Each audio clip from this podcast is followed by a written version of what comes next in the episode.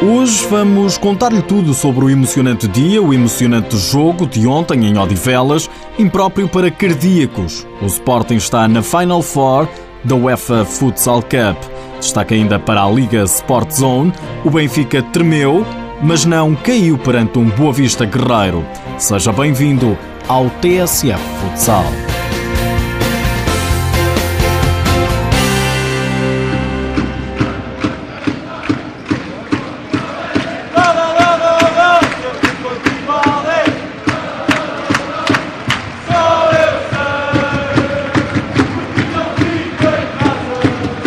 Mais de duas mil pessoas não ficaram em casa e encheram o pavilhão multiusos. Uma verdadeira loucura ontem em Odivelas para ver o Sporting garantir a Final Four da UEFA Futsal Cup três anos depois.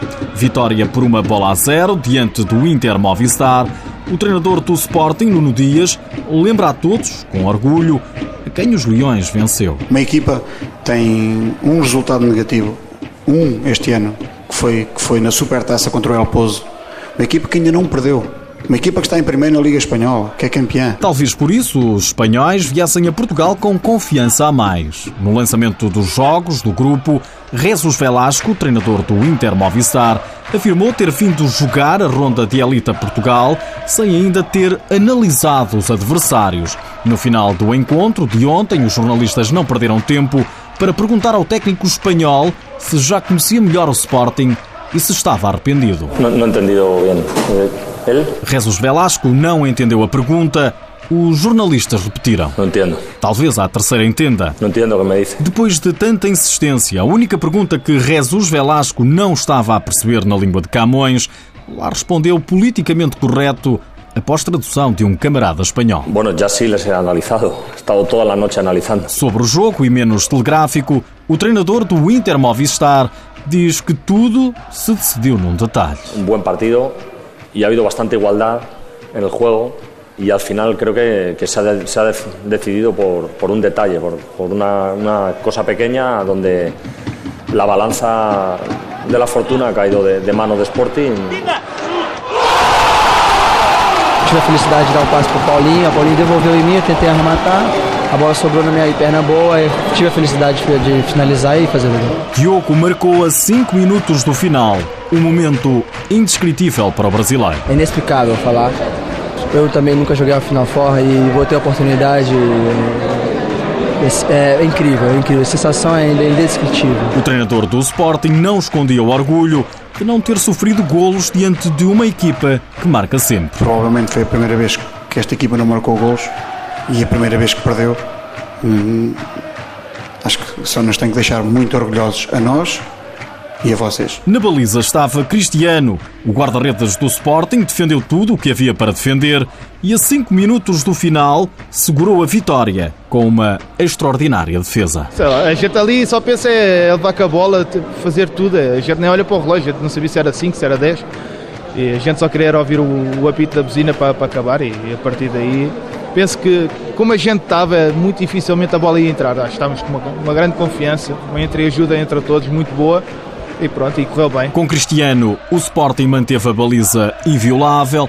Nuno Dias destaca ainda a concentração dos jogadores. Não me recordo de um lance, um lance, em que a nossa equipa não se tenha desconcentrado ou que, que tenha hum, estado hum, menos bem eh, ao nível da concentração. Acho que que foi, foi um dos aspectos fundamentais.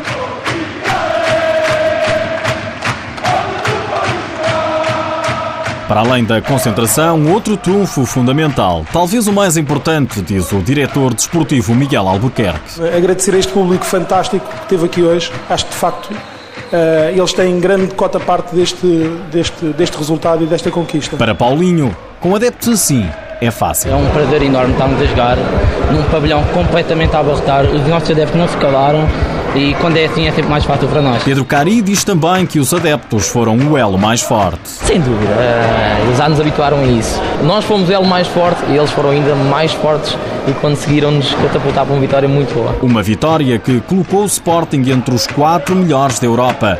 Nuno Dias tinha tudo bem estudado. Estava tudo pensado, tudo, tudo lineado. Nada foi por acaso.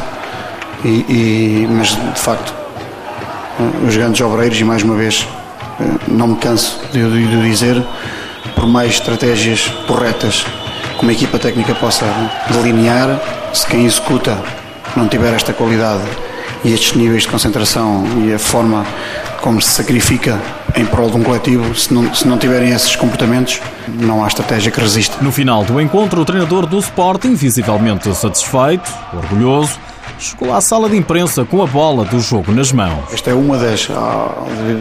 entrava uma, às vezes entrava outra. Eu sei que esta jogou. E vou guardá-la, claro. E foi essa a bola que saiu do pé de Diogo para o golo decisivo? acho que não. Acho que essa foi o Cris que ficou com ela. Não, acho que não foi esta que entrou.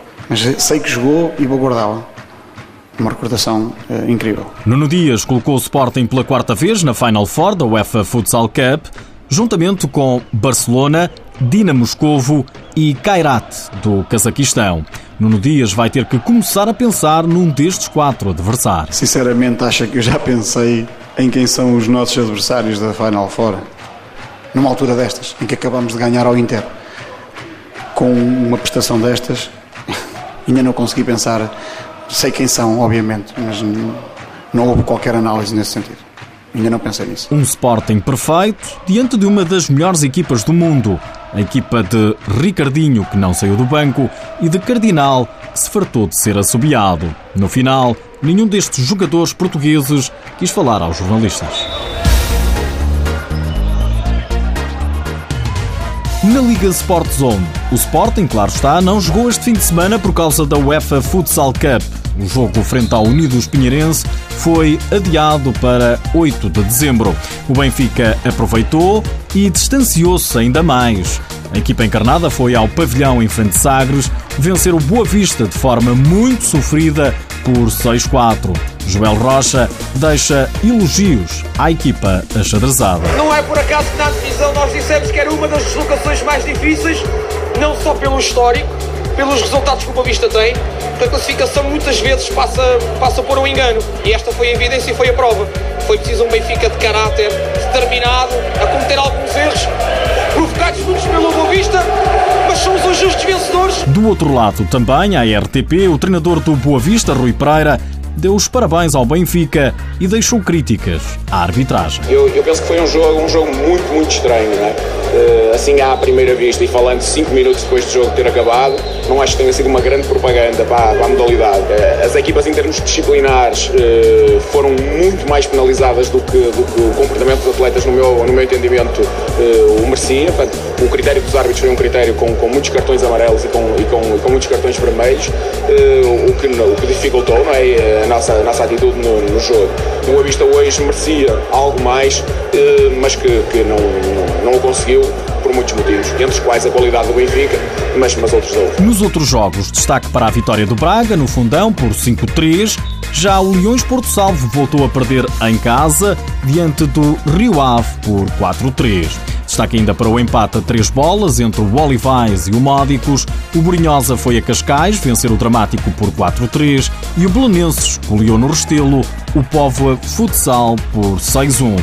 Benfica é líder, com mais 3 pontos que o Braga e mais 4 do que o Sporting, Leões com menos um jogo. O Lanterna Vermelha é o Unidos Pinheirense. Nos últimos dias ficamos a saber que o Mel Arena pode ser o palco dos jogos da Final Four da UEFA Futsal Cup. Miguel Albuquerque, diretor desportivo do Sporting, confirma que os Leões já apresentaram à UEFA a candidatura. Isto é um déjà vu aqui em Odivelas, é a terceira vez que nós fazemos aqui a, a organização da Ronda de Elite, é a terceira vez que eu me sento aqui a dizer isto. O Sporting enviou a candidatura da Final Four um, à UEFA com o Mel Arena, portanto o Mel Arena está previamente reservado para as datas da Final Four e aguardamos na próxima semana a inspeção da UEFA aos hotéis que nós indicámos e ao meu Arena. Portanto, Sporting neste momento é candidato à organização da Final Four. Agora, resta esperar pela decisão. Carlos Machado é o novo treinador do Unidos Pinheirense, sucedendo a Pedro Henriques. Paulo Paz, treinador dos guarda-redes, e o diretor desportivo Joaquim Augusto também entram na estrutura do Unidos Pinheirense. Por hoje é tudo. Já sabe que o TSF Futsal está disponível em podcast e no blog futsal.tsf.pt. E atenção que o próximo TSF Futsal, excepcionalmente, é na próxima quinta-feira, depois das notícias das 5 e meia da tarde. Já agora, e antes de me ir embora, deixo-lhe mais esta. Sabia que já há data para a nona edição do torneio Acreditar no Futsal. Vai realizar-se no dia 14 de dezembro em Condeixa. O objetivo é reunir fundos para a Associação de Pais e Amigos de Crianças com Cancro. É um facto e um bonito gesto.